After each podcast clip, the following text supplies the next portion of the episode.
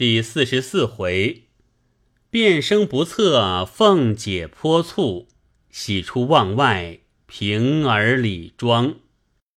话说众人看演金钗记，宝玉和姐妹一处坐着，林黛玉因看到南记这一出上，便和宝钗说道：“这王石鹏也不通得很，不管在哪里记一记罢了。”必定跑到江边子上来做什么？俗语说：“睹物思人。”天下的水总归一源，不拘哪里的水，舀一碗看着哭去，也就尽情了。宝钗不答，宝玉回头要热酒敬凤姐儿。原来贾母说：“今日不比往日。”定要叫凤姐痛乐一日。本来自己懒怠坐席，只在里间屋里榻上歪着，和薛姨妈看戏。随心爱吃的，捡几样放在小鸡上，随意吃着说话将自己两桌席面赏那没有席面的大小丫头，并那应差听差的妇人等。命他们在窗外廊檐下，也只管坐着随意吃喝，不必拘礼。王夫人和邢夫人在地下高桌上坐着，外面几席是她姊妹们坐。贾母不时吩咐尤氏等，让凤丫头坐在上面，你们好生替我带东，难为她一年到头辛苦。尤氏答应了，又笑回说道：“他坐不惯首席，坐在上头，横不是竖不是的，酒也不肯吃。”贾母听了，笑道：“哈哈哈，你不会，等我亲自让他去。”凤姐儿忙也进来笑说：“老祖宗，别信他们的话，我吃了好几盅了。”贾母笑道：“命尤氏，快拉他出去，按在椅子上，你们都轮流敬他。他再不吃，我当真的就亲自去了。”哈哈哈哈尤氏听说，忙笑着，又拉他出来坐下，命人拿了台盏斟了酒，笑道：“一年到头，难为你孝顺老太太。”太太和我，我今儿没什么疼你的，亲自斟杯酒，乖乖的在我手里喝一口。凤姐儿笑道：“你要安心孝敬我，跪下我就喝。”尤氏笑道：“说的你不知是谁，我告诉你说，好容易今儿这一遭过了后。”知道还像今儿这样不得了，趁着尽力灌上两盅吧。凤姐儿见推不过，只得喝了两盅。接着众姊妹也来，凤姐也只得每人的喝一口。赖大妈妈见贾母上这等高兴，也少不得来凑趣儿。领着些妈妈们也来敬酒，凤姐儿也难推脱，只得喝了两口。鸳鸯等也来敬，凤姐儿真不能了，忙央告道：“好姐姐们，饶了我吧，我明儿再喝吧。”鸳鸯笑道：“真个的，我们是没脸的了，就是我们在太太跟前。”太太还赏个脸呢，往常倒有些体面，今儿当着这些人，倒拿起主子的款儿来了。我原不该来，不喝，我们就走。说着，真个回去了。凤姐儿忙赶上拉住，笑道：“好姐姐，我喝就是了。”说着，拿过酒来，满满的斟了一杯，喝干。鸳鸯方笑了散去，然后又入席。凤姐儿自觉酒沉了，心里突突的，似往上撞，要往家去歇歇。只见那耍百戏的上来，便和尤氏说：“预备赏钱，我要洗洗脸去。”尤氏点头，凤姐儿瞅人不防，便出了席，往房门后檐下走来。平儿留心，也忙跟了来。凤姐儿便扶着她，才至穿廊下，只见他房里的一个小丫头正在那里站着，见他两个来了，回身就跑。凤姐儿便疑心，忙叫：“站住！”那丫头先只装听不见，无奈后面连平儿也叫，只得回来。凤姐儿越发起了疑心，忙和平儿进了穿堂，叫那小丫头子也进来，把隔窗关了。凤姐儿坐在小院子的台基上，命那丫头子跪了，喝命平儿，叫两个二门上的小厮来，拿绳子鞭子，把那眼睛里没主子的小蹄子打烂了。那小丫头子已经吓得魂飞魄散，哭着只管碰头求饶。凤姐儿问道：“我又不是鬼，你见了我不说规规矩矩站住，怎么倒往前跑？”小丫头子哭道：“我，我原没看见奶奶来，我又记挂着房里无人，所以跑了。”凤姐儿道。房里既没人，谁叫你来的？你便没看见我。我和平儿在后头扯着脖子叫了你十来声，越叫越跑，离得又不远，你聋了不成？你还和我犟嘴？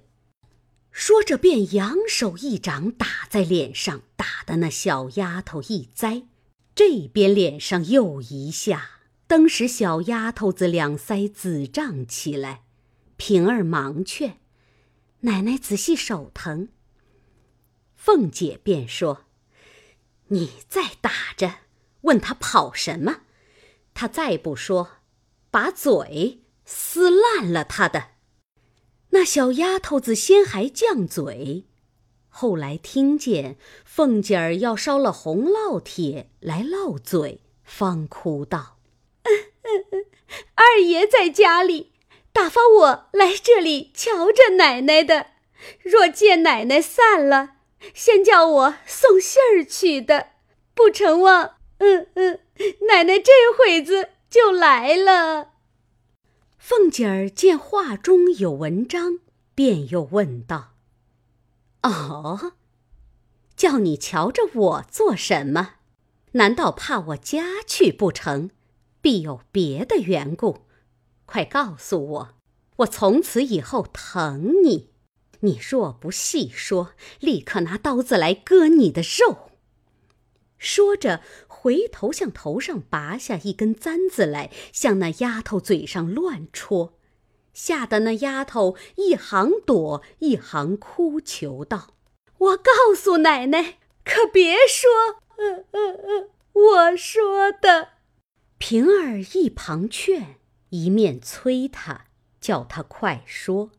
丫头便说道：“二爷也是才来房里的，睡了一回醒了，打发人来瞧瞧奶奶，说才坐席，还得好一会才来呢。二爷就开了箱子，拿了两块银子，还有两根簪子、两匹缎子，叫我悄悄的送与鲍二的老婆去，叫他进来。”他收了东西，就往咱们屋里来了。二爷叫我来瞧着奶奶，底下的事我就不知道了。凤姐听了，已气得浑身发软，忙立起身来，一径来家。刚至院门，只见又有一个小丫头在门前探头，一见了凤姐。也缩头就跑。凤姐儿提着名字喝住。那丫头本来伶俐，见躲不过了，月杏跑了出来，笑道：“我正要告诉奶奶去呢，可巧奶奶来了。”凤姐儿道：“告诉我什么？”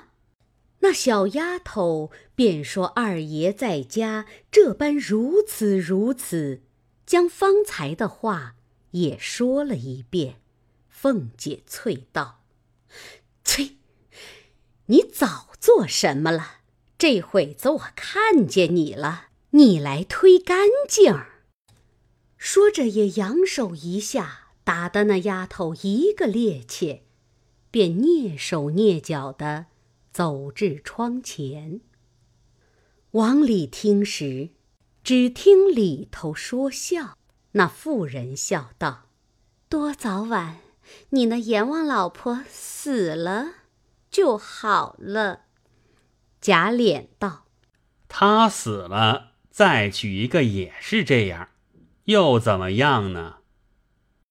那妇人道：“他死了。”你倒是把平儿扶了正，只怕还好些。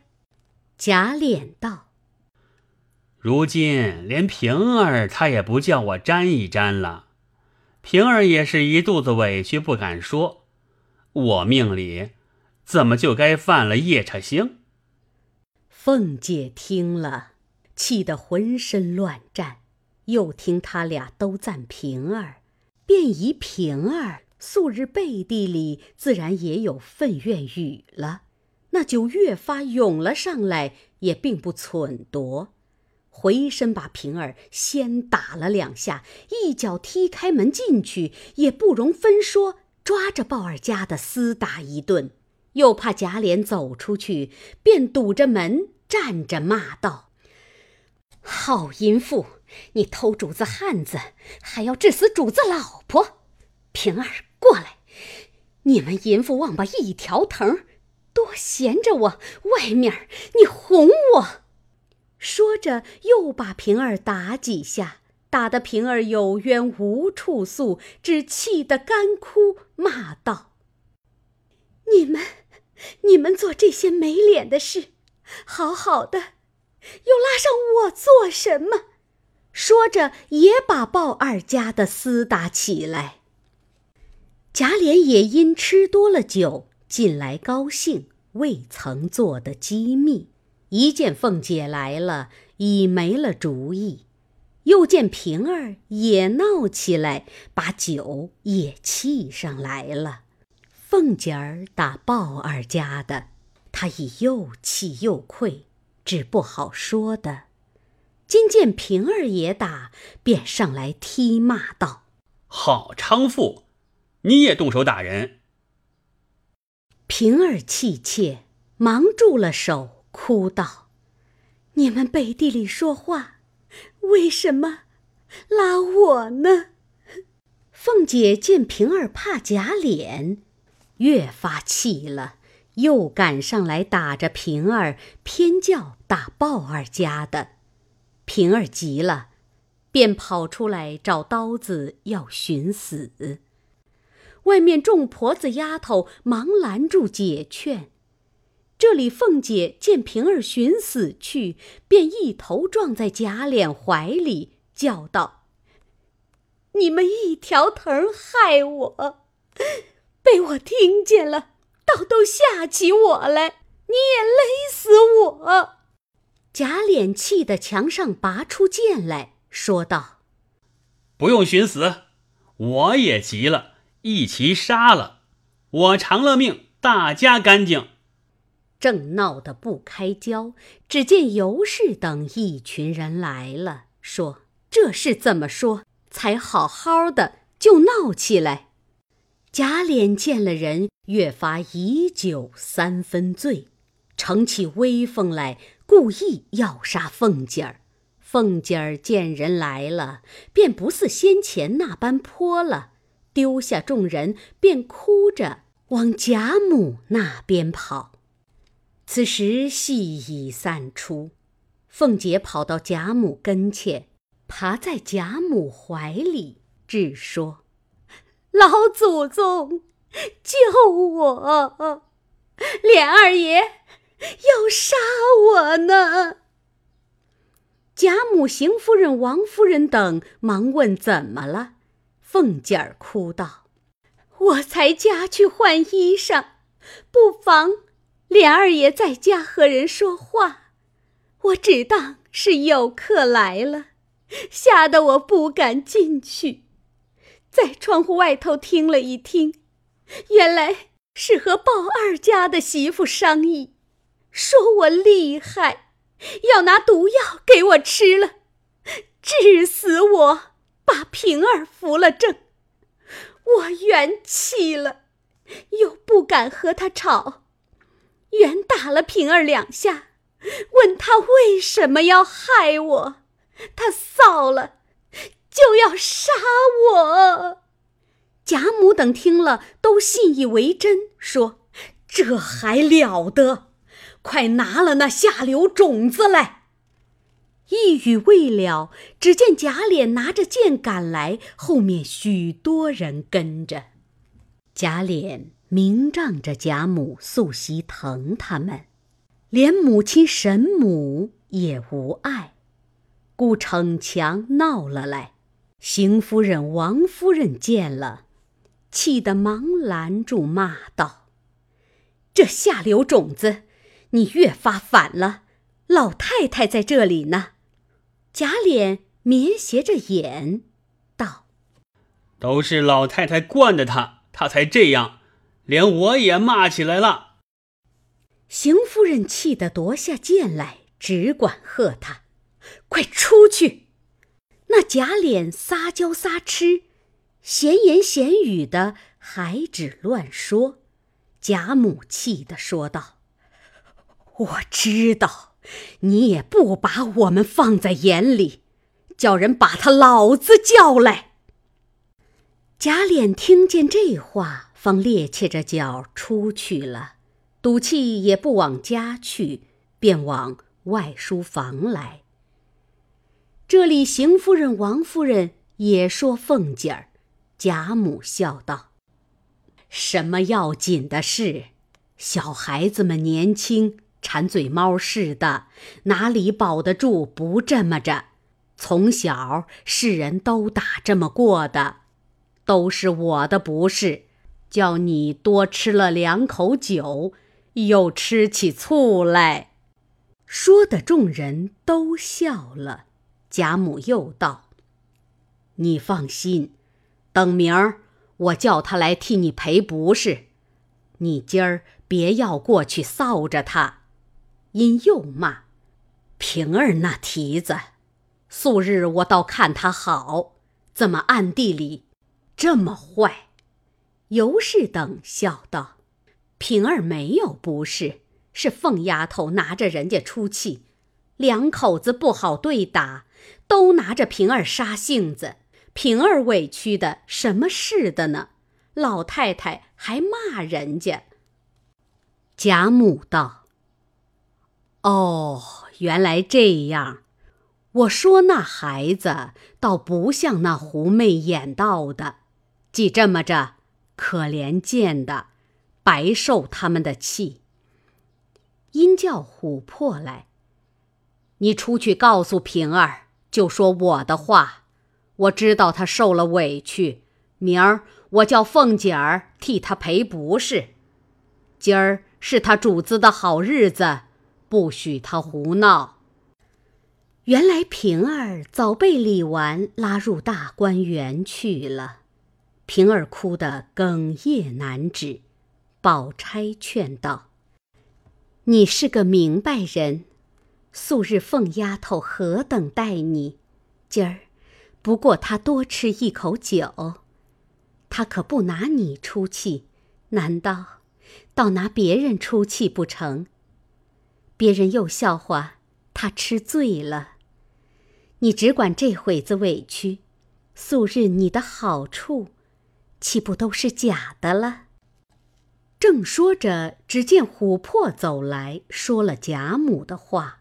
平儿自觉面上有了光辉，方才渐渐的好了，也不往前头来。宝钗等歇息了一回，方来看贾母、凤姐。宝玉便让平儿到怡红院中来。袭人忙接着，笑道：“我先原要让你的，只因大奶奶和姑娘们都让你，我就不好让的了。”平儿也陪笑说：“多谢。”因又说道：“好好的，从哪里说起？无缘无故，白受了一场气。”袭人笑道：“二奶奶素日待你好，这不过是一时气急了。”平儿道：“二奶奶倒没说的，只是那淫妇治的我，他又偏打我凑去，况……”还有我们那糊涂爷，倒打我。说着，便又委屈，禁不住落泪。宝玉忙劝道：“好姐姐，别伤心，我替他两个赔不是吧。”平儿笑道：“与你什么相干？”宝玉笑道：“我们弟兄姊妹都一样。”他们得罪了人，我替他赔个不是也是应该的。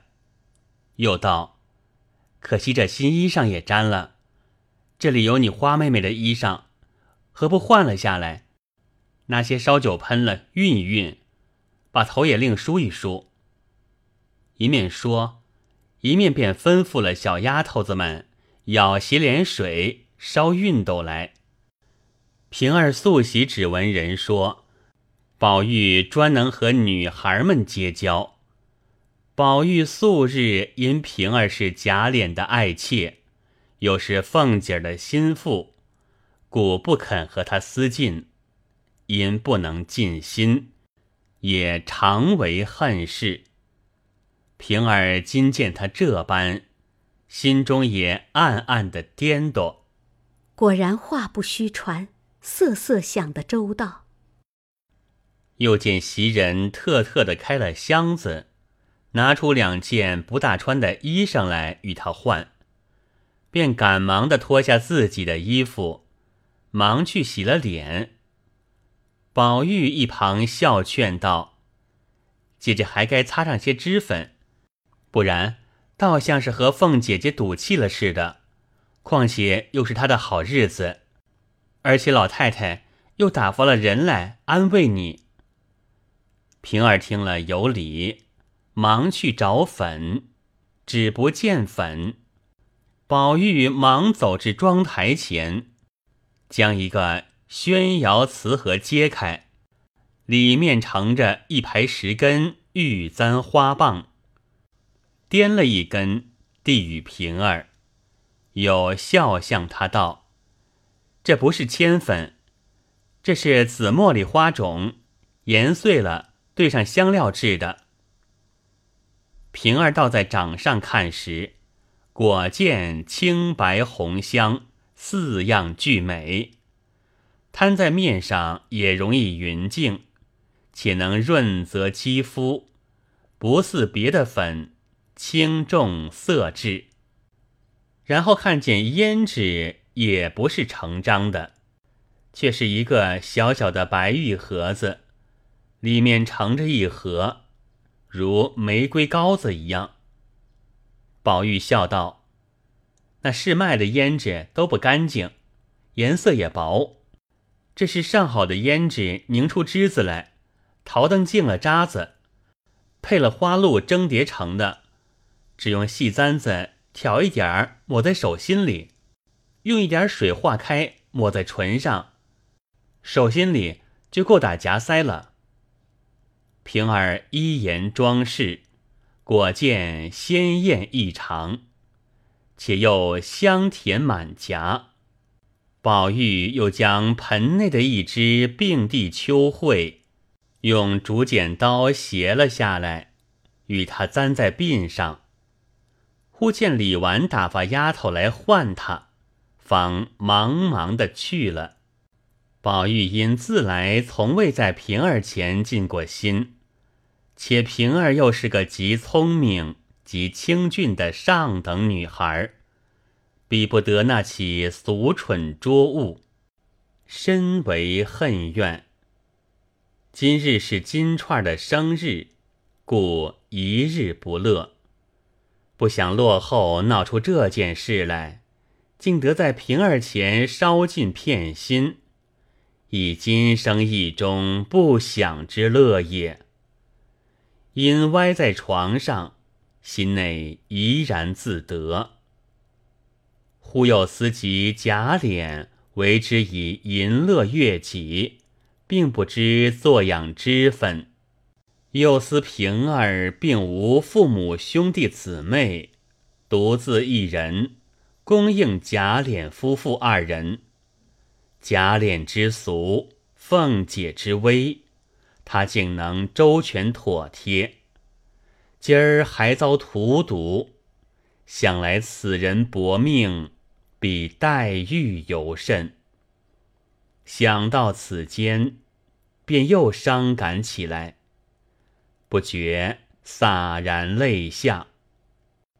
因见袭人等不在房内。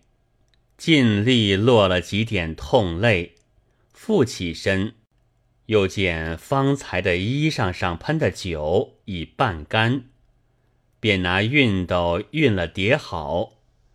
见他的手帕子望去，上面犹有泪渍，又拿至脸盆中洗了晾上，又喜又悲，闷了一回。也往稻香村来，说一回闲话，掌灯后方散。平儿就在李纨处歇了一夜，凤姐儿只跟着贾母。贾琏晚间闺房冷清清的，又不好去叫，只得胡乱睡了一夜。次日醒了，想昨日之事。大没意思，后悔不来。邢夫人记挂着昨日贾琏醉了，忙一早过来，叫了贾琏过贾母这边来。贾琏只得忍愧前来，在贾母面前跪下。贾母问他：“怎么了？”贾琏忙陪笑说。昨儿原是吃了酒，惊了老太太的驾了，今儿来领罪。贾母啐道：“呸！下流东西，灌了黄汤，不说安分守己的挺尸去，倒打起老婆来了。凤丫头成日家说嘴，霸王似的一个人，昨儿吓得可怜。”要不是我，你要伤了他的命，这会子怎么样？贾琏一肚子的委屈，不敢分辨，只认不是。贾母又道：“那凤丫头和平儿还不是个美人胎子，你还不足？成日家偷鸡摸狗，脏的臭的，都拉了你屋里去。”为这起淫妇打老婆，又打屋里的人，你还亏是大家子的公子出身，活打了嘴了。若你眼睛里有我，你起来，我饶了你，乖乖的替你媳妇赔个不是，拉了他家去，我就喜欢了。要不然，你只管出去，我也不敢受你的跪。贾琏听如此说，又见凤姐儿站在那边，也不盛装，哭得眼睛肿着，也不施脂粉，黄黄脸儿，比往常更觉可怜可爱。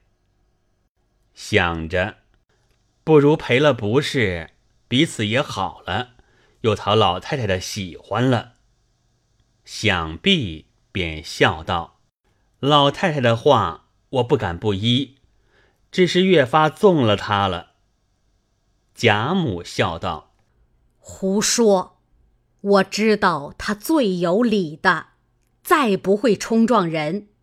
他日后得罪了你，我自然也做主，叫你降服就是了。”贾琏听说，爬起来，便与凤姐儿作了一个揖，笑道：“原来是我的不是，二奶奶饶过我吧。”满屋里的人都笑了。贾母笑道：“凤丫头，不许恼了，再恼我就恼了。”说着，又命人去叫了平儿来。命凤姐儿和贾琏两个安慰平儿。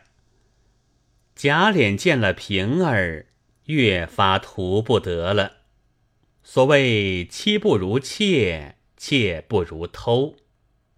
听贾母一说，便赶上来说道：“姑娘昨日受了委屈了，都是我的不是。奶奶也得罪了你，也是因我而起。”我赔了不是不算外，还替你奶奶赔个不是。说着也作了一个揖，引得贾母笑了，凤姐儿也笑了。贾母又命凤姐儿来安慰她，平儿忙走上来给凤姐儿磕头，说：“奶奶的千秋，我惹了奶奶生气，是我该死。”凤姐正自愧悔，昨日酒吃多了，不念素日之情，浮躁起来。为听了旁人的话，无故给平儿没脸。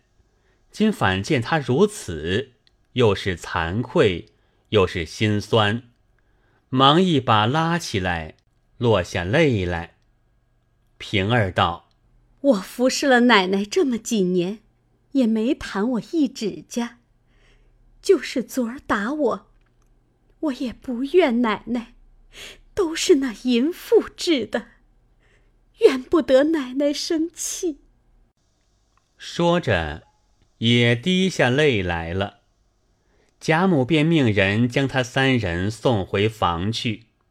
有一个再提此事，即刻来回我。我不管是谁，拿拐棍子给他一顿。三个人重新给贾母、邢王二位夫人磕了头。老妈妈答应了，送他三人回去。至房中，凤姐儿见无人，方说道：“我怎么像个阎王，又像夜叉？那淫妇咒我死，你也帮着咒。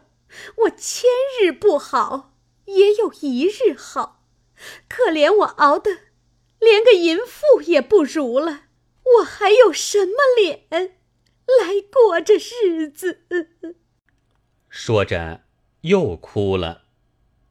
贾琏道：“你还不足，你细想想，昨儿谁的不是多？今儿当着人，还是我跪了一跪，又赔不是，你也争足了光了，这会子还叨叨。”难道还叫我替你跪下才罢？太要足了强，也不是好事。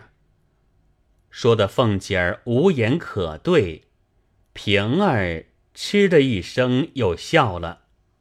贾琏也笑道：“又好了，真真我也没法了。”正说着，只见一个媳妇来回说：“宝二媳妇吊死了。”贾琏、凤姐儿都吃了一惊，凤姐儿忙收了怯色，反喝道：“死了罢了，有什么大惊小怪的？”一时，只见林之孝家的进来，巧回凤姐道：“鲍二媳妇吊死了，他娘家的亲戚要告呢。”凤姐儿笑道。哼这倒好了，我正想要打官司呢。林之孝家的道：“我才和众人劝了他们，又威吓了一阵，又许了他几个钱，也就依了。凤姐儿道：“我没一个钱，有钱也不给，只管叫他告去，也不许劝他，也不用震吓他，只管让他告去。告不成，倒问他个以失讹诈。”林之孝家的正在为难，见贾琏和他使眼色，心下明白，便出来等着。贾琏道。我出去瞧瞧，看是怎么样。